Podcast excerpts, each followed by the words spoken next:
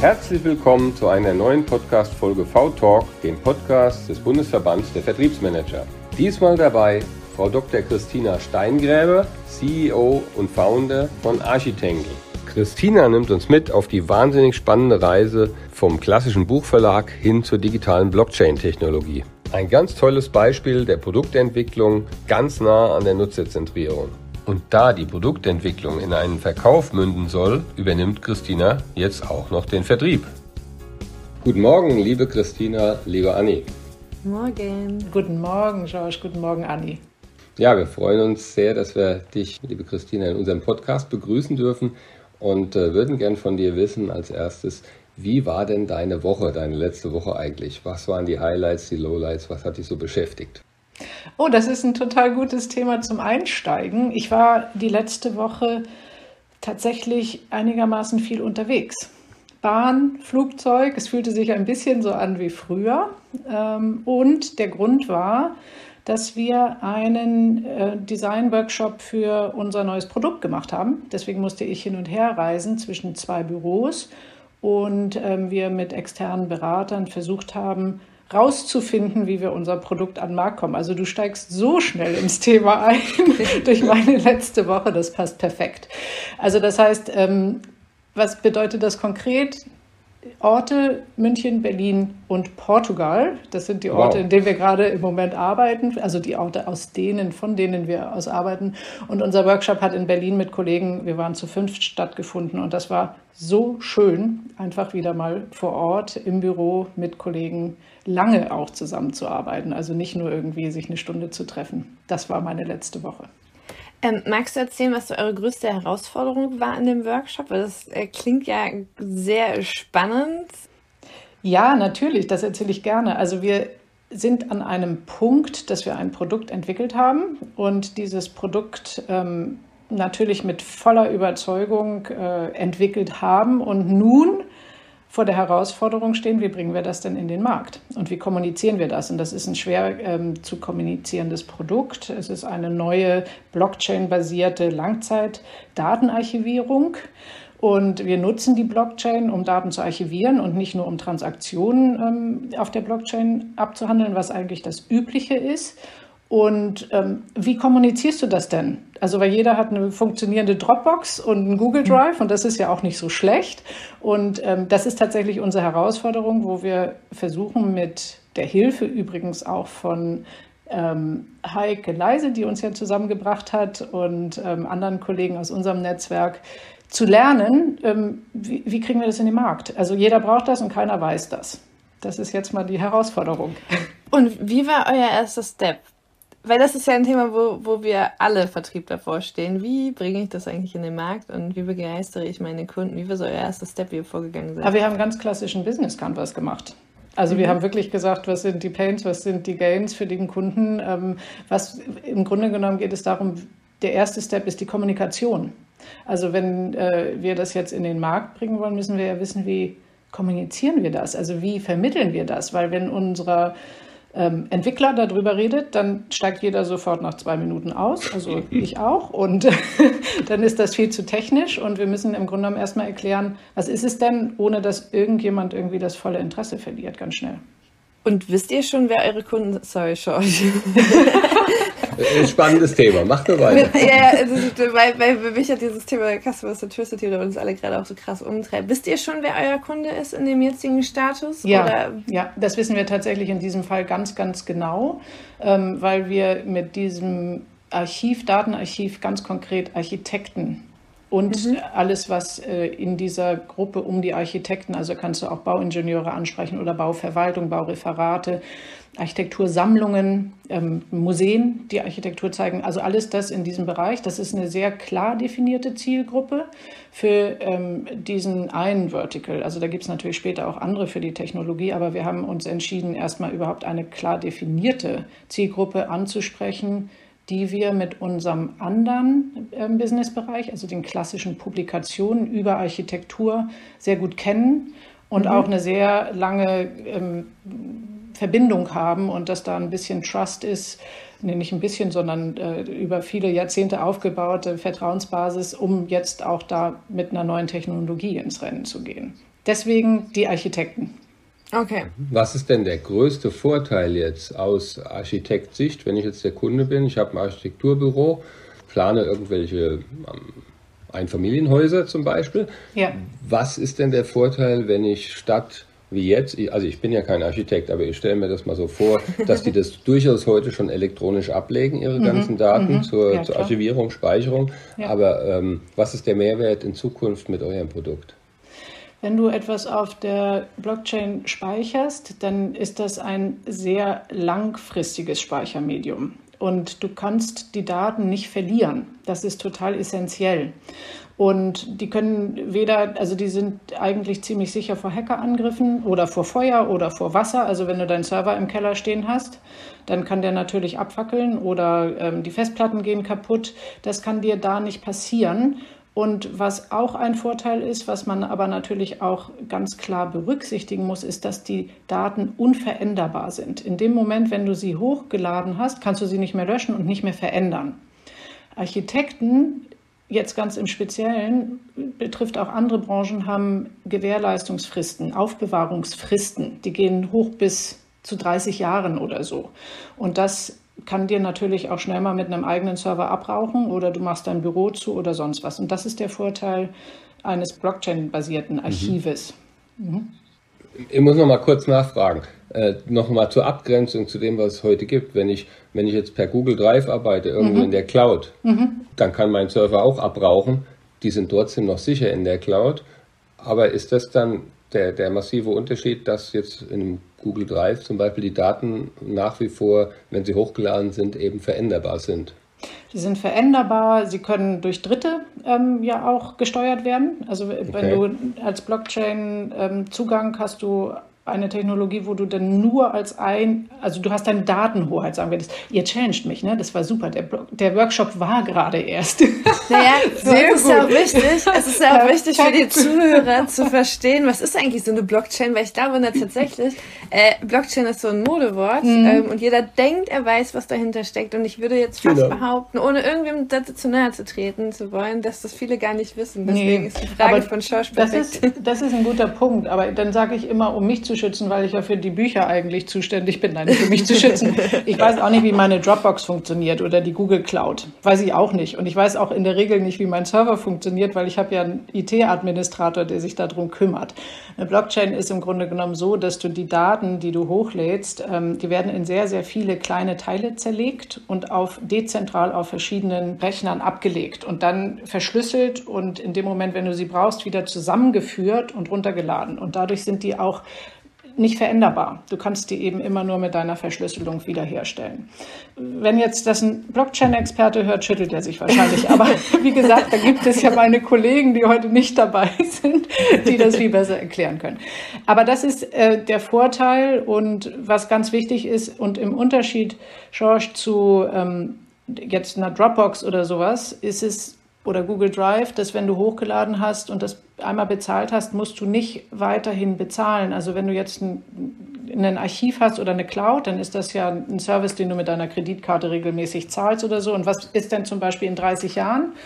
Dann ist deine Kreditkarte nicht mehr da oder die Firma ist nicht mehr da oder sonst was und dann sind die Daten aber auch weg. Also Dropbox hat ja auch so ein Prinzip in den AGBs, die versichern deine Daten bis zu 20 Euro oder Dollar und alles, was da liegt, ist in der Form abgesichert und wenn sie weg sind, sind sie weg. Kann ja auch mal passieren. Google hat auch Ausfälle oder dafür verschwindet auch was. Nicht, dass wir uns mit denen in die Konkurrenz setzen. Das ist tatsächlich was ganz anderes, weil es ist auch ein Archiv, was du da hochlädst, bleibt da und wird nicht mehr angefasst. Also das ist jetzt keine Sharing-Plattform, wo du drauf gehst und sagst, du hast dein Google Doc und wir arbeiten alle von verschiedenen äh, Richtungen, sondern du musst dich wirklich entscheiden, das, was die Behörde von dir verlangt, zu archivieren als ähm, Proof für das, was du getan hast, das bleibt da einfach liegen und man fasst das nicht mehr an. So wie das Papierarchiv im Keller. Mit diesen großen Rollen, die man noch drehen genau, musste und genau, die großen Schränke. Oh, das ist ja, das ist ja toll. Also ich komme heute ins Interview und dann muss ich gleich in die Vollen. Sehr gut. Ja, also das war tatsächlich unser ähm, ihr seht das, das ist nicht schwer, nicht leicht zu kommunizieren. Und jetzt, wenn wir bitte nochmal in zwei Monaten sprechen können, wenn wir denn unseren Workshop äh, abgeschlossen haben, dann habe ich eine super kurze Erklärung, was der Vorteil ist. Und das, aber die, der ist offensichtlich und ähm, das ist tatsächlich so, dass wir das jetzt vermitteln müssen, weil jeder natürlich unendliche Möglichkeiten hat, seine Daten abzulegen und sich auch vermeintlich sicher fühlt. Aber jeder, der mal mhm. seine Daten verloren hat, weiß, dass das nicht lustig mhm. ist. Und verlieren geht nicht mehr. Da hatten wir gerade jemanden in unserem Podcast, nämlich den Yves Moriarty. Mhm. Der ist ja. äh, Vertriebler im normalen Leben und in seinem äh, Hobby ist er Sänger. Und äh, möchte gerne ein Popstar werden. Und, und der hat seine erste Studioaufnahme gemacht. Ja. Also mehrere Songs über einen also Das Zeitraum. ganze Album hat er aufgenommen. Ganze Album. Ne? Zwölf ja. Monate Arbeit. Und als er das letzte fertig machen wollte oder fertig gemacht hatte im Studio, da ruft ihn dann am nächsten Tag der Tonstudio-Besitzer an und sagt, du, es ist was ganz Schlimmes passiert, die, die Aufnahme ist weg. Und, äh, Alles sagte, weg. Ja, ich, ich war nur der Meinung, nur der letzte Song. Aber nein, alles weg. Zwölf Monate Arbeit und das ist ja genauso ziemlich das Thema, was du beschreibst jetzt. Ja? Ganz also können genau. wir ihm vielleicht einen Tipp geben fürs Ganz nächste genau. Mal. Und das ist echt ein also Universal in LA hat sein gesamtes ähm, Archiv verloren. Ich glaube, es war Feuer, also im Keller. Und äh, das ist nicht lange her. Dadurch sind wirklich, also zum Beispiel, keine Ahnung, ich weiß jetzt nicht, ich sage jetzt irgendjemand, aber Brian Ferry oder alles von den Beatles, alles weg. Das ist echt eine riesige Katastrophe, ist tatsächlich passiert. Und was haben die gemacht? Die haben sich jetzt in ihren Keller eine Serverfarm gebaut. Um, aber gut, der Keller kann wieder abfackeln oder Wasser reinlaufen und dann haben sie das gleiche Problem. Und ähm, dass die Blockchain dafür eingesetzt wird, ist auch absolut nichts Neues. Also die Protokolle laufen auch schon seit teilweise ähm, zehn oder mehr Jahren und was wir, wir haben nichts mit Krypto zu tun, aber zum Beispiel das Bitcoin-Protokoll, das läuft eben sehr stabil, sehr lange. Und das ist natürlich auch die Grundlage dafür, dass man sieht, dass es funktioniert. Aber das ist wirklich genau der Punkt. Wie sicherst du deine Daten und dann sind die weg und ähm, das ist sehr, sehr ärgerlich. Also danke, dass du dir heute Morgen die Zeit für uns genommen hast, weil ich habe schon was gelernt und habe mir hier gerade schon To-Do aufgeschrieben. Ich habe nämlich auch ein kleines Startup und das ist echt nur mit Dropbox organisiert. Äh, und äh, als du sagtest 20 Euro, das ah, alles, ja, was, da Wissen, was da so an Wissen und, und, und, und alles drin ist, ist ja definitiv mehr wert als 20 Euro. Mhm. Und äh, ja, war mir so nicht bewusst. Ich habe mich auch in Sicherheit gewogen. Dropbox kann ja auch immer oder Google Drive entscheiden, dass du jetzt nicht mehr an deine Daten rankommst, ne? Also die sind ja die, die entscheiden, ob dein Zugang Art. funktioniert. Genau. Und das geht dann auch nicht mehr. Also ein paar Vorteile konnten wir schon. Ich habe schon was hm. gelernt in unserem Workshop. das, das ist gut. Jetzt ist es ja für uns wirklich das Kernthema. Wie bringe ich es jetzt dem Kind bei? Ne? Wie mhm. verkaufe ich mein Produkt? Und ich glaube, Anni hat dasselbe Thema jetzt mit ihren Erklärfilmen auch. Aber ich bin jetzt im, im, technischen Umfeld, Maschinenanlagen, da ist es auch ein bisschen ähnlich. Ne? Das ist eine sehr fokussierte Nische eigentlich in einem Riesenmarkt. Und wie bringst du das wirklich punktgenau den Leuten bei? Was bietest du an? Und, und dazu nicht nur das Technische ist ja das Problem jetzt, sondern die Leute haben alle weniger Zeit die hören nicht mehr gerne zu. Ne? Du musst wirklich in 30 Sekunden eigentlich alles gesagt haben, was zu sagen ist, um, um die erste Runde zu überstehen. Eigentlich sind es nur sieben Wörter, habe ich gelernt. Dann ist äh, Aufmerksamkeitsspanne weg. Bei der Anni sind es nur sechs. Manchmal. Sorry. aber weißt du was? Mir juckt es ja die ganze Zeit schon in den Fingern und ich weiß nicht, ob ich Ärger kriege, aber es ist ja fast Werbung. Ne? Aber ich weiß, weiß da jemand, der kann euch helfen. das habe ich mir ja schon aufgeschrieben. Und ich habe gerade schon die ganze Zeit immer so, äh, ich will das jetzt hier nicht kapern, aber äh, ja, du, ihr habt recht. ich kenne da Möglichkeiten. Na gut, also wenn das wirklich so ist, und das ist ja genau unsere Herausforderung, ähm, dass die komplexen Dinge einfach erklärt werden durch deinen Videomaker beispielsweise. Also wenn uns sowas zur Hand gegeben würde, dann sind wir doch super dankbar. Darum geht es doch. Also, und wir sind mhm. ja weder Marketing-Spezialisten noch ähm, Vertriebsspezialisten. Und ich werde das nicht schaffen, das in sieben Worten zu erklären. Das haben wir ja gerade nun wirklich live erlebt. Und ich würde den Bogen noch etwas unverfänglicher spannen jetzt gerne. Es wäre vielleicht auch eine klasse Idee, dem Verband der Vertriebsmanager vielleicht beizutreten, weil man dann diese ganzen Kontakte einfach so bekommt. das die einem rund um Marketing und Vertrieb helfen. Das ist ziemlich spannend, weil auf so eine Idee muss man kommen. Das ist auch gut, dass du das sagst, weil ich würde natürlich denken, ich was, was mache ich in einem Verband für Vertriebsmanager? Weil ich ja gar nichts mit Vertrieb habe, außer dass meine Produkte vertrieben werden müssen. Aber ich meine jetzt naja, aber das ist ja von meiner Seite. Naja, aber, ja aber, merkst du, ja. naja, aber merkst du, das ist ja, du bist ja zu 100 Prozent gerade im Vertrieb. Also das ist ja, das ist ja wahrscheinlich auch genau der Grund, warum Heike gesagt hat, sprecht mal mit Christina, weil die macht genau das gerade. Also das ist so verrückt, dass dieses Wort Vertrieb keiner sich so gerne umhängen möchte. Dabei machen das voll viele. Und äh, ich meine, wenn du, wenn ihr da das, also natürlich ist das Vertrieb. Ja, das ist gut. Dass in Reinkultur. Ja, ja das, da muss man auch sein Mindset ändern. Wir haben ja jetzt in dem Bereich der Bücher, ähm, was unser Kerngeschäft ist, und damit haben wir angefangen und das bleibt ja auch erhalten, weil das ja sozusagen die Inhalte der Architekten ähm, bringen wir auf Papier und das Papier hat ja die gleiche Haltbarkeit, wie wir jetzt uns das vorstellen mit der Blockchain-Archivierung. Mhm. Also das heißt, wir haben da schon Überschneidungen. Aber im Bereich der Bücher kann ich eben den Vertrieb nicht selbst machen, sondern wir arbeiten international, also wirklich äh, im Moment mit Schwerpunkten in South Asia und Nordamerika. Und das machen immer Vertriebspartner für uns. Wir sind natürlich die, das müsst ihr mir jetzt besser erklären, aber ich kommuniziere dem Vertriebspartner, was wir als Produkt haben. Und dann läuft er damit los und verkauft das. Und wir haben ein physisches Produkt, das ist natürlich nicht so besonders einfach gewesen die letzten anderthalb Jahre, weil und, und natürlich jetzt auch diese ganzen Versandschwierigkeiten, die wir gerade haben. Also erstens kostet das so viel mehr und Bücher sind schwer. Also Bücher mhm. zu verschicken ist gar keine leichte Aufgabe. Da kann man sich lange mit Logistikfragen äh, beschäftigen. Und das tun wir natürlich intern ähm, nur ein wenig oder wir würden uns das wünschen, das weniger zu tun und dass das Fach Leute machen für uns. Das ist aber meines Erachtens sind das zwei ganz unterschiedliche Herausforderungen. Einmal haben wir ein digitales Produkt, was wir eigentlich einfach so rüberschieben können. Und das andere ist das physische Produkt, das schwer ist, was irgendwo auf ein Schiff gehen muss oder ins Flugzeug verladen werden muss und so weiter. Also da sind zwei verschiedene Herausforderungen. Wobei ihr ja bei beiden das Thema habt, ihr müsst Leute davon begeistern, dass sie euer Produkt kaufen wollen und auch ähm, sogar vielleicht noch schwieriger, wenn ihr mit Zwischenhändlern, ich nenne sie jetzt mal Zwischenhändlern, mhm. arbeitet, ähm, musst du die ja auch erstmal davon begeistern, dass sie begeistert sind, dein Produkt begeistert zu verkaufen. Oder, also weißt du, was ich meine? Ich weiß also, genau, was du meinst. Auch, auch das, ist, das ist Vertrieb. Also auch mhm. an der Stelle und sogar noch schwierigerer Vertrieb, weil ähm, es ist ja viel einfacher, wenn du einfach irgendwo hingehen kannst und sagen kannst, ja. ich, ich liebe dieses Buch, kauf es, es wird dir, also es ist cool als dass du ja zwischendurch noch andere Leute ähm, mit dieser Begeisterung anstecken musst, ist tatsächlich noch schwierigerer Vertrieb, weil du keinen direkten Zugriff hast auf deine Kunden und keinen direkten Zugriff auf was wird, wird denen erzählt und ähm, du siehst die Reaktion des Kunden nicht direkt. Ähm. So sieht's aus. Also du machst Vertrieb.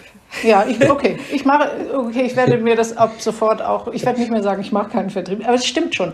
Und die, da, da würde ich auch gerne was erzählen. Also wir haben uns jetzt als junges Unternehmen, wir sind ja neu gegründet, ähm, vor zwei Jahren, aber als alte Hasen in, einem, in eine Branche zurückgegangen, die, die wir sehr gut kennen. Also ich bin sehr lange im Verlagswesen und habe natürlich auch sehr lange mit Vertriebspartnern in der ganzen Welt zusammengearbeitet ich will sagen, es war eigentlich einfach, auf dieses Netzwerk zurückzugreifen. Du konntest anrufen, also anders als ein junges Startup, was gar kein mhm. Netzwerk hat, du kannst sie anrufen und sagen, wir sind wieder da und sie sagen, ah, das ist ja super, wir nehmen euch ins, wir nehmen euch Huckepack und ihr seid dabei. Und ähm, das haben wir getan. Jetzt haben wir aber eine andere Produktpalette, ähm, viel weniger und viel ähm, nischiger als vorher, sind zu einem sehr großen Vertriebspartner gegangen und haben uns das so perfekt vorgestellt, dass wir als kleines New Kid on the Block jetzt in dieses tolle Vertriebsnetzwerk reinkommen. Und denen können wir das nicht gut vermitteln, wie toll mhm. unsere Produkte sind, weil wir sind so klein mhm. und ähm, wir gehen da einfach unter. Also das, was ein guter Partner in meiner vorherigen Firma war, ist jetzt vielleicht nicht mehr der perfekte Partner, weil wir brauchen jemanden, der sich viel mehr mit den Inhalten auseinandersetzt und nicht einfach sagt, Buch ist Buch.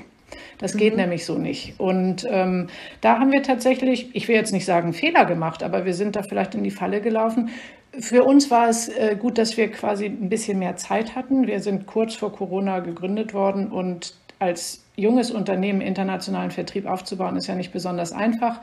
Und wir hatten dadurch, weil es keine Erwartung der Kunden gab, dass jetzt übermorgen das Produkt in Indien verfügbar ist, das Buch, mehr Zeit, das aufzubauen. Und dadurch haben wir diesen tollen Partner gewonnen, der uns jetzt, für den wir eigentlich viel zu klein sind. Also das ist gerade die Herausforderung, die wir auch haben. Also den mhm. richtigen. Vertriebspartner zu finden, wenn wir eben einen Dritten involvieren müssen, was wir gar nicht anders können, weil wir mhm. brauchen ja Lager in Amerika und ein Lager in UK und dann äh, von dort aus wird weiterverteilt. Das können wir nicht selbst machen. Dazu sind wir viel zu klein. Hm. Ich stelle mir gerade vor, was man da alles probieren kann jetzt in der heutigen Zeit auch und vielleicht auch sogar muss, weil, weil eben die alten Wege ja eins zu eins nicht mehr so funktionieren. Ne? Und ich, ich spinne jetzt einfach mal ein bisschen. Ich glaube, das Wichtigste ist, wenn man jetzt diesen Vertrieb aufbaut, dass man sich fokussiert und zwar mehr als einem lieb ist. Das ist die Schwierigkeit, glaube ich. Weil wenn du jetzt sagst, Architekten ist, sind meine Zielgruppe, dann könnte es vielleicht sein, dass diese Zielgruppe zwar jetzt äh, für das Nischenprodukt in Frage kommt, in, in voller Bandbreite, aber ich könnte mir vorstellen, dass es viel Sinn macht, jetzt genau sich eine Art von Architekten rauszusuchen, also wirklich eine Buying Persona, sei es Architektur von Einfamilienhäusern, aber eben nicht gesamthaft die ganzen Architekten mhm. und wirklich das äh, dann alles auf, auf diese Nische und diese Zielgruppe und die Person mal zuzuschneiden und dann natürlich vielleicht auch über neue Medien zu gehen. Also ich stelle mir vor, LinkedIn könnte da schon gut hilfreich als Tool werden, wenn es das nicht schon ist. Und vielleicht sind es ganz andere Firmen morgen als, als die von gestern. Ne? Also eher, eher die vielleicht aus dem digitalen Business irgendwo kommen als ein, ein Vertriebspartner, ein digitaler Vertriebspartner, der vielleicht aber noch nie was mit einem Buch zu tun hatte. Wer weiß. Ja. Aber Fokussierung ist, glaube ich, da ein ganz wichtiges Element, weil man verzettelt sich sonst ungemein. Das Wichtigste ist ja immer, dass die Kunden sich super abgeholt fühlen und, und je, ja, mehr denn je, eben mit, der, mit, den, mit den paar Sekunden, die einem da zur Verfügung sind. Da muss die Message halt eben auch extrem gut zugeschnitten sein auf genau die Bedürfnisse dieser Kunden. Ja, das glaube ich auch. Und das ist auch ein Learning, was wir aus den letzten zwei Jahren haben, nicht? Also, dass du ähm, mit einer internationalen, traditionellen Firma, die international anerkannt ist, also keine Ahnung, in der vierten Generation, ganz anders agierst als mit einem neuen Unternehmen, was zwar genau das gleiche Produkt mehr oder weniger herstellt, aber jetzt dennoch auch eine ganz andere Fokussierung hat. Das äh, das sehe ich sehr so und wir sind sicherlich damit jetzt auch ähm, befasst, uns das zu überlegen, wie bewerben wir denn jetzt? Also wie, wie helfen wir denn dem Vertrieb? Das ist natürlich auch meine Frage an euch. Also jetzt nicht, damit wir eine Hilfestellung haben, sondern was braucht denn ein guter Vertrieb von dem Hersteller, dass er damit auch gut loslaufen kann? Also, weil, wie gesagt, was du sagst, Anni, ich bin nicht diejenige, die es vermittelt an den wirklichen ähm, Käufer. Das wäre einfacher, weil ich natürlich genau weiß, was ich super finde. Aber das muss ja. ich ja erstmal an den Dritten vermitteln oder an den Zweiten in diesem Fall.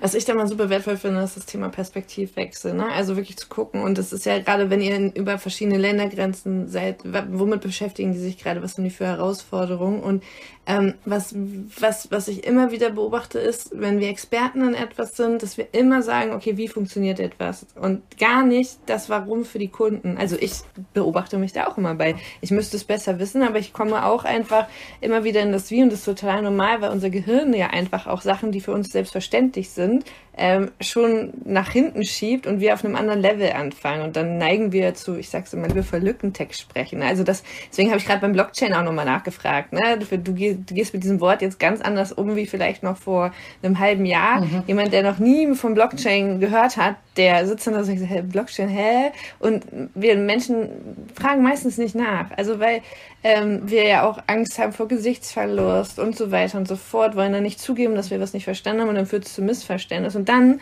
habe ich die Person vielleicht nicht begeistert, einfach nur, weil sie es nicht richtig verstanden hat, warum sie jetzt dieses Buch kaufen soll. Was hat sie davon? Also welchen Mehrwert hat denn jetzt zum Beispiel der äh, Museumsarchitekt dafür? Warum ist das das Buch, das das Leben verändert? Ähm, ja. Das ist immer so mein Ansatz, ne? dieses Warum zu erklären und ähm, mich immer wieder darauf zu ähm, berufen, das Wie nicht zu machen. Und das haben wir im Verband halt auch voll oft, dass wir da immer wieder an diesem Punkt hängen. Ähm, wir sind Spezialisten in unseren Bereichen, müssen aber davon ausgehen, dass unsere Zielgruppe nicht das Wissen hat, was wir haben. Obwohl immer alle sagen, ja, die Kunden sind besser informiert als wir oder als der Vertrieb meistens.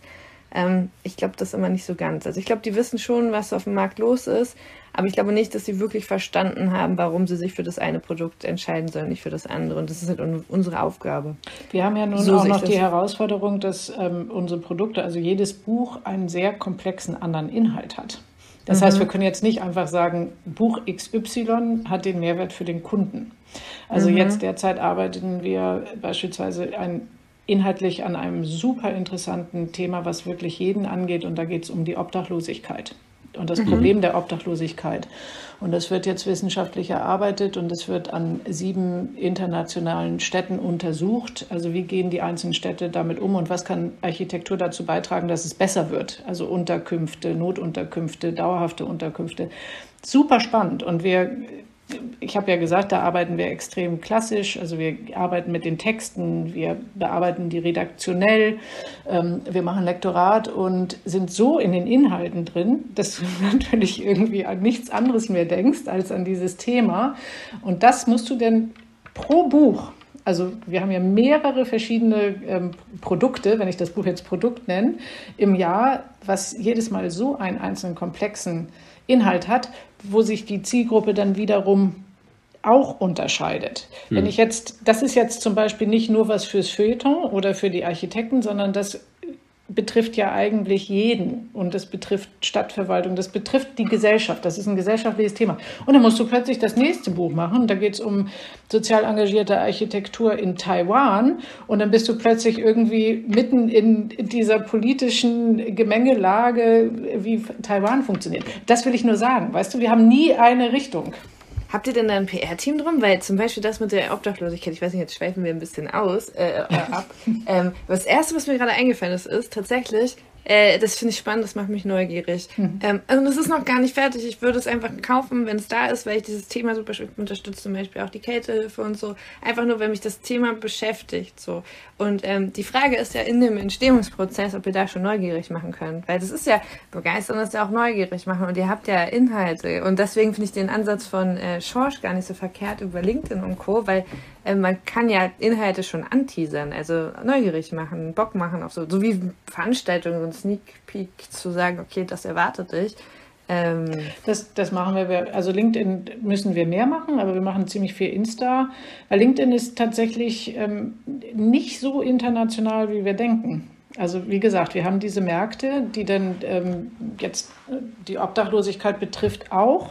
Tokio und Mumbai als Beispiel, mhm. also in Case Studies. Und ähm, das ist jetzt nicht das LinkedIn. Ähm, das ist tatsächlich so, da sind auch, ähm, äh, da erreichen wir nicht alle, aber Insta ist erstaunlich. Und wir machen Webinare, also über Zoom. Und wir haben immer, in der Regel sind Universitäten oder, oder irgendwelche akademischen Institutionen beteiligt. Und dann machen wir tatsächlich Veranstaltungen, Online-Veranstaltungen dazu. Und da muss ich auch sagen, das hat auch äh, den Vorteil der letzten anderthalb Jahre, dass das eine andere Selbstverständlichkeit hat, dass wir diese mhm. Veranstaltung online machen und nicht alle zusammenkommen müssen. Früher haben wir mhm. das, waren das bei uns Konferenzen, also im, im Kontext der Universität oder eines Museums und einer Ausstellung. Das ist anerkannter, jetzt viel anerkannter. Und das wiederum hilft uns dafür. Das ist, würde ich sagen, Vertrieb, oder?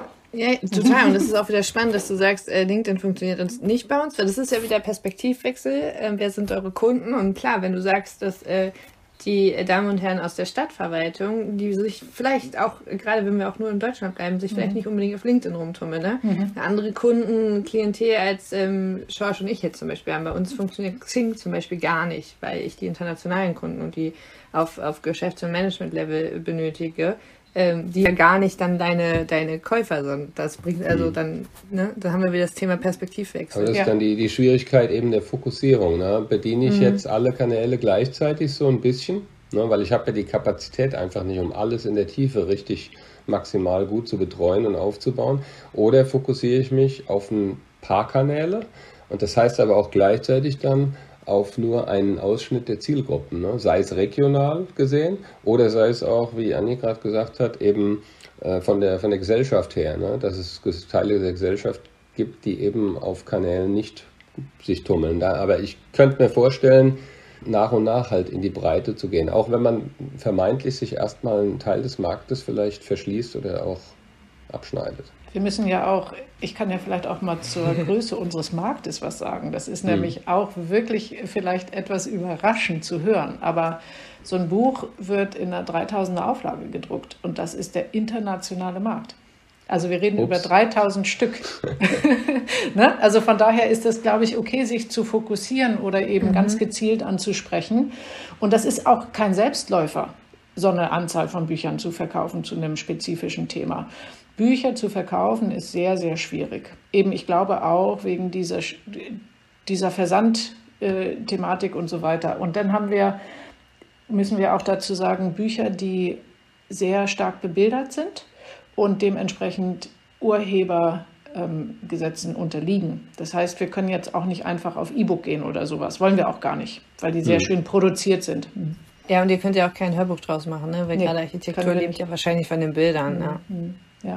Also ich kann mal ein Beispiel sagen, das ist jetzt keine Werbung, Achtung, ja, aber ich, ich war nur, ich fand, war so fasziniert von dem Buch und ich habe eben dadurch auf LinkedIn erfahren. Ja.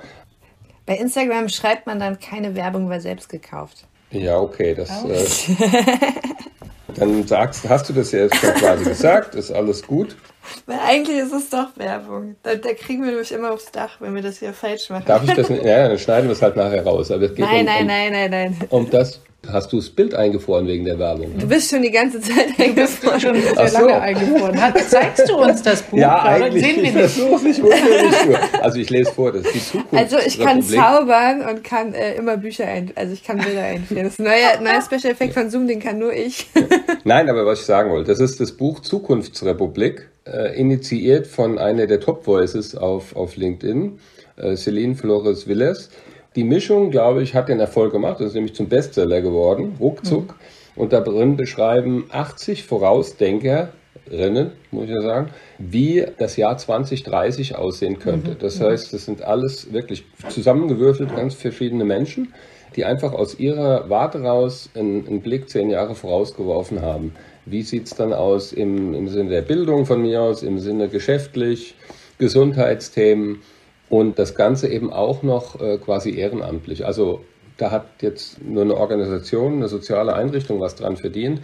Aber ich fand das Buch unheimlich super, weil es eben äh, völlig bunt war mit 80 verschiedenen Leuten und der, der Hauptverkaufskanal war eben oder Promotion-Kanal war eben LinkedIn und es hat anscheinend super funktioniert, ja, ja weil dann, dann fingen die ganzen, die dort mitgeschrieben haben und nicht nur die, fingen an, dann eben das auch natürlich den Inhalt zu posten. Und jeder hat eine gewisse Reichweite. Und dann hat sich das Buch sogar digital fortgesetzt, dass man sagt, okay, das waren jetzt die ersten 80, aber dann kamen immer weitere dazu mit demselben Cover, mit demselben Logo, die halt jetzt rein digital auch noch vorausgedacht haben, zehn Jahre. Also das kann eine Riesenwelle werden und natürlich in die richtige Bubble münden war auf jeden Fall eine Erfolgsstory, die ich halt so gesehen habe, was ich vorher so noch nie gesehen habe. Aber habt ihr denn bei euch dann den Architekten, der so ein Buch schreibt, oder ist es, ist es, ist es eher dann wirklich fachspezifisch von verschiedenen Menschen, die eher anonym bleiben, Gar nicht. Das sind gar keine anonymen Menschen, sondern wir haben in der Regel viele verschiedene Autoren. Also das Ziel mhm. ist schon, dass der Architekt nicht über sich selbst redet, was er Schönes gebaut hat, mhm. sondern dass wir eher darum bemüht sind und wir arbeiten schon immer mit, wie gesagt, den Architekten oder Institutionen zusammen und es gibt immer verschiedene Sichtweisen meistens aus dem akademischen Bereich, also Architekturhistoriker mhm. oder ähm, Kritiker oder Stadtplaner beispielsweise, auch viel Aktivisten, weil wir uns natürlich auch viel mit den Umständen des Lebensraums auseinandersetzen. Wenn du jetzt in, in die ganzen keine Ahnung, Slums sagt man nicht, aber den, die informellen Siedlungen gehst, also unter welchen Bedingungen Menschen leben müssen oder Menschen, die jetzt flüchten, guck dir an, die Menschen, die aus Afghanistan kommen und äh, wie die untergebracht werden und was das für Bedingungen sind teilweise. Mhm. Damit setzen wir uns wirklich extrem viel auseinander. Oder jetzt bei der Obdachlosigkeit. Wir arbeiten unter anderem mit dem mit der Aga Khan Stiftung zusammen. Es gibt ein Aga Khan Award für, Arch für Architecture. Der ähm, wird alle drei Jahre verliehen für ähm, Architekturmaßnahmen, die wirklich ganz konkret messbar über mehrere Jahre die Lebensbedingungen für die Menschen verbessern. Und das beschreibt in der Regel nicht der Architekt selbst, sondern die müssen schon ähm, den Mut haben, sich von anderen beurteilen zu lassen und ähm, das im Grunde genommen auch zu challengen, ob das funktioniert. Weil nämlich das, was, äh, ich weiß gar nicht, ob wir Schorsch jetzt komplett verloren haben, jetzt sind wir weg. Ich, also ich, ich, höre okay, euch noch also, zumindest. Okay, perfekt, alles klar. Dann muss, was, also zusammengefasst, was, was, was da ja der, der, der Tipp war, ist ja Menschen kaufen von Menschen. Ne? Also und das ist ja genau ja. das, was da passiert ist in, in, in der Bubble beziehungsweise mit dem Buch von Celine, weil die hat da echt eine große Reichweite halt aufgrund ihrer Persönlichkeit aufgebaut. Ähm, dass wenn ihr da ihr habt ja richtig coole Menschen mit richtig was zu sagen. Ähm, inwieweit man die vielleicht sogar noch, ich nenne es jetzt mal instrumentalisieren, meins liebevoll, ähm, weil das ist, das gerade in dieser Welt, wo alles so schnelllebig ist und so, wir doch immer wieder dazu neigen, was total menschlich ist, ähm, zu gucken, vertraue ich der Person oder vertraue ich der Person nicht. Und gerade wenn ich vielleicht neu in dem Business bin, ähm, gucke ich ja nach den Koryphäen ne? und, und, und kaufe dann die Bücher von denen. Das, das ist ja so das zusammengefasst. Also dieses, wir Menschen kaufen von Menschen. Ähm.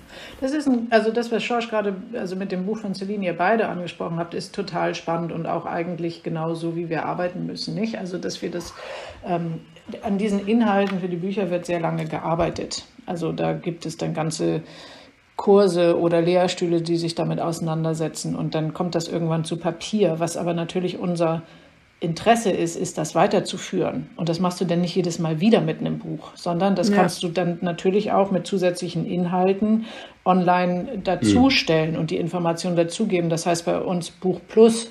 Also das heißt, in dem Moment, wenn eine Publikation raus ist, geht der Informationsfluss weiter. Knowledge Transfer ist ein ganz großes ähm, äh, Thema bei uns. Wir arbeiten mit äh, verschiedenen Universitäten zusammen, wo wir eben auch gucken, wie, wie bringen wir deren Wissen, also das, was jetzt an einer Uni generiert wird, an eine andere Uni in, keine Ahnung, Bangladesch, wo die das gleiche Problem der abstürzenden Hänge haben durch Fluten, mhm. was uns jetzt ja auch unmittelbar betroffen ja. hat. Ja, und ja. darum geht es uns schon auch. Und das machen wir natürlich nicht mit dem Buch, sondern das machen wir auch unter anderem mit der Blockchain-Technologie, dass wir diese Inhalte verfügbar machen. Das funktioniert in diesem Bereich auch gut. Die Herausforderung haben wir tatsächlich tatsächlich bei unserem Archivierungs, äh, bei der Archivierungstechnologie, die einfach ganz neu ist. Dieses ähm, Buchnetzwerk und das Expertennetzwerk, das ist ganz toll. Und das ist tatsächlich auch ein ähm, Netzwerk, was lange besteht und wir immer wieder neue Gruppierungen dazu bringen können. Weil wenn jetzt die Obdachlosigkeit ein Thema ist, kannst du gar nicht mehr sagen, das interessiert nur einen Architekten. Du bist da auch gleich drauf angesprungen. Du ja, hast gesagt, finde ich total spannend, weil es betrifft mich unmittelbar, wenn ich aus der Tür gehe. Wahrscheinlich. Mhm. Ja, jetzt haben ja. wir noch die Frage unbeantwortet gelassen, wie groß ist denn euer eigenes Team eigentlich? Unser Team ist ganz klein. Wir sind derzeit fünf. Aber wir arbeiten natürlich mit vielen festen Freien, also immer wieder. Wir haben, ja, das ist, liegt in der Natur der Sache. Lektoren, Grafiker, ähm, Übersetzer, die arbeiten nicht mhm. nur für uns, sondern natürlich auch für andere Unternehmen. Jetzt hast du mich abgewürgt, Josh. Ich wollte noch was fragen, beziehungsweise was ich gerade so mit, mit dem Kopf hatte. Ne? Entschuldigung. Ne? Wolltest du vielleicht fragen, wie äh, Christina und ihr Team Erfolge feiern? Nee, ich wollte noch mal sagen, Schorsch will mich jetzt abbremsen wegen der Zeit, ne? Mhm. Aber weil ich das, weil ich glaube fest daran, ne, wirklich, dass dein, dass das, was du beschreibst, das Tool, dass das genau so funktioniert durch, durch Empfehlung, weil du ja auch Instagram angesprochen hattest, ne? Ich sitze faszinierend davor. Ich finde das großartig. Ich, ich glaube meistens, also dieses Thema Influencer-Marketing, ne? Ich habe extra nochmal Online-Marketing studiert, weil ich das alles verstehen wollte, mhm. was da so passiert. Und eigentlich ist es so simpel. Es ist ja wie, wie Werbefernsehen. Und eigentlich ist es noch simpler, weil es ist so dieses beste Freundin-Prinzip. Eine Influencerin oder ein Influencer sagen, das ist cool. Und ich wette, Schorsch, nachdem du das Buch jetzt hier ohne Werbung, aber doch als Werbung, es werden welche das Buch bestellen, so. Weil Schorsch ist cool und hat gesagt, das ist ein gutes Buch. Wenn er das sagt, vertraue ich ihm und bestelle es mal so. Und das ist so krass. Und ich glaube, da hängt bei euch eine Riesenmacht drin, ne? weil ich kann mir gut vorstellen, dass die Zielgruppe auch vernetzt ist mhm. wahrscheinlich mhm. und gar nicht so wenig, weil es nur eine Nische ist. Und ich glaube, dass da ein krasser Hebel ist und dass ihr euch da wahrscheinlich gar nicht so viel Gedanken machen müsst, wenn das Produkt cool ist und ihr den, die richtigen Leute begeistert, dass sich das dann Also ich will nicht sagen, dass es sich von alleine verkauft, aber.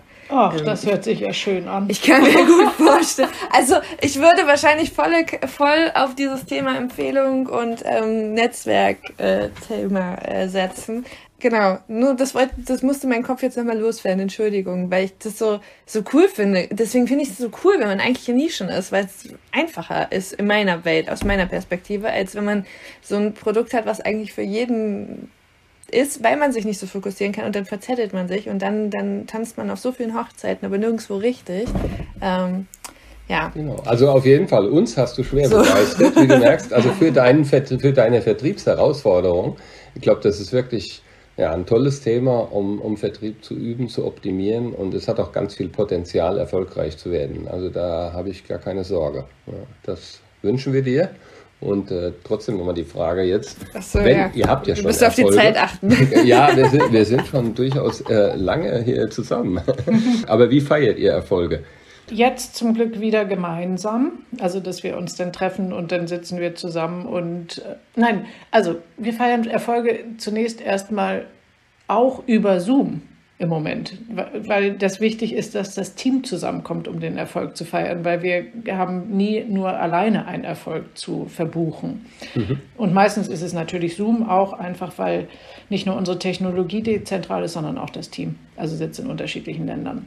Wir versuchen jetzt wieder zusammenzukommen und dann essen wir und trinken und reden und ähm, holen auch äh, andere dazu, dann wieder nur digital. Sonst gibt es sehr viel Austausch. Wir telefonieren viel und wir mailen viel. Das ist irgendwie, ich weiß nicht, ob das die Frage ist oder beziehungsweise die Antwort, die du erwartet hast. Wir müssen uns immer wirklich jetzt im Moment versuchen zusammenzuschalten. Und nächste Woche, das ist wirklich toll, dadurch, dass wir eine kleine Niederlassung in Portugal haben, treffen wir uns mit allen Gesellschaftern und einem Teil der ähm, des Beirats. Wir haben einen wissenschaftlichen Beirat in Portugal und machen das dann halt einfach dort, dass wir zusammenkommen. Und das ist das erste Mal seit anderthalb Jahren. Wow. wow. Ja. Dann wünschen wir dir da sehr viel Spaß. Danke. Und sind neidisch. ich, also ich finde es toll und vielen Dank für eure Anregungen und auch, dass wir wirklich sehr lustige ähm, Gespräch und ich habe gelernt, dass ich mich gar nicht da so rausklinken kann und sagen kann, ich habe ja nichts mit Vertrieb zu tun. Nein, das, das kannst du nicht. Das, da würde ich immer sagen, ich bin, ich bin die, die die Inhalte macht und ich mache das Buchprogramm. Aber natürlich bin ich eigentlich die ganze Zeit damit befasst, wie kriege ich denn auch diese tollen Sachen an Mann. Weißt du, das ist so witzig, weil das wird auch immer wieder diskutiert. Wir hatten letzte Woche haben wir im Podcast live gescheitert, gesagt, das ganze Unternehmen macht Vertrieb. Und das ist genau das, was wir versuchen aufzubrechen. Das ist nicht so dieses, wir nennen es immer Silos, ne? die machen das, die machen das, die machen das, sondern eigentlich das ganze Unternehmen ja Vertrieb ist. Ja. Und äh, ja, das in allen Fasern der Produktentwicklung, in jeder, jeder Phase, nicht Faser, Phase und in jeder Faser jedes Mitarbeiters steckt. Ja. Toll, vielen Dank, interessant. ich kann sagen, ich habe jetzt gelernt endlich, was Blockchain ist. Ja, ist gut. Ansonsten, ansonsten, Schorsch, es gibt äh, einen äh, Blockchain-Erklärfilm, den haben wir für die TUI gemacht, der ist auch auf YouTube zu finden. Brauche ich ja jetzt nicht mehr. Hättest du vor, vor der Sendung hier mir rüberschieben dürfen. Alles klar. Äh, cool, hat Spaß gemacht. Wie können äh, unsere Zuhörerinnen und Zuhörer dich äh, erreichen am besten, wenn sie mit dir weiter das, äh, über das Thema plaudern möchten? Also immer gerne über die Website, da gibt es auch eine direkte E-Mail, alles direkt fragen, uns anrufen. Und, aber E-Mail ist tatsächlich das Beste, weil wir an so vielen verschiedenen Orten sind. Und ähm, das funktioniert immer gut. Und wir sind, wie gesagt, ein neues Unternehmen. Das heißt, wir antworten auch in der Regel auf alles. Bist, bist, du, denn, bist du denn auch auf LinkedIn? Ich bin auf LinkedIn, schlecht gepflegt. Guter Anlass, mir das wieder anzugucken. Ja, und vor allen Dingen, äh, weil Vertrieb lebt ja auch vom Netzwerk, äh, wie du gelernt, äh, wie, wie wir jetzt nochmal bestätigt haben. Ich wollte nicht sagen, wie du gelernt hast. Schneide ich raus. Ja, wir sind auf LinkedIn, wir sind auf Insta und man kann da auch tatsächlich mitkriegen, was wir publizieren. Und wir haben eine Blog, äh, einen Blog auf unserer Website mit den News. Das okay. ähm, pflegen wir in dem kleinen Team, in dem wir sind und haben da auch ein bisschen Unterstützung und wissen, dass wir das jetzt angehen. Und ich lade dich jetzt mal in unsere LinkedIn-Community, äh, die Vertriebsmanager ein, damit du dann vielleicht eine Motivation hast, doch Teil von uns zu werden. Ja, vielen Dank. Gucke ich mir natürlich gern an. Da ich jetzt seit heute ja Vertriebler bin, ähm, ja. gucke ich mir das an. cool.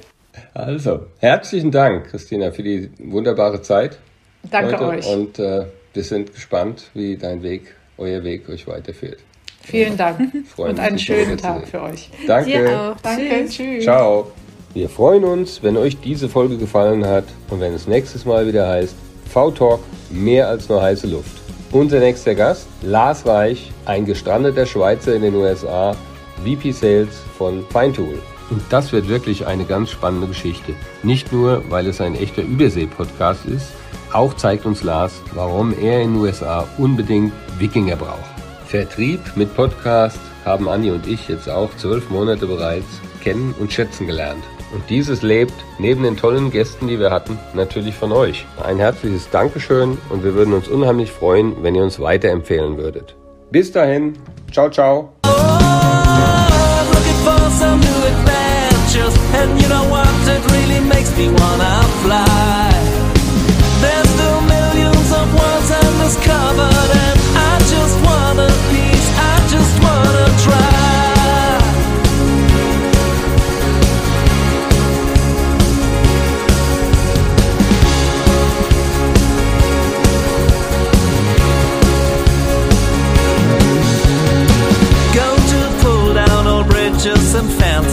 shake up the boundaries of life. I just wanna meet who meets my expenses. I'm ready for the big surprise. Surely end up in new constellations, which I've never pictured before. Soon get chased by my own expectations, but still I'm a coward to the core. Looking for some new adventures, and you know why.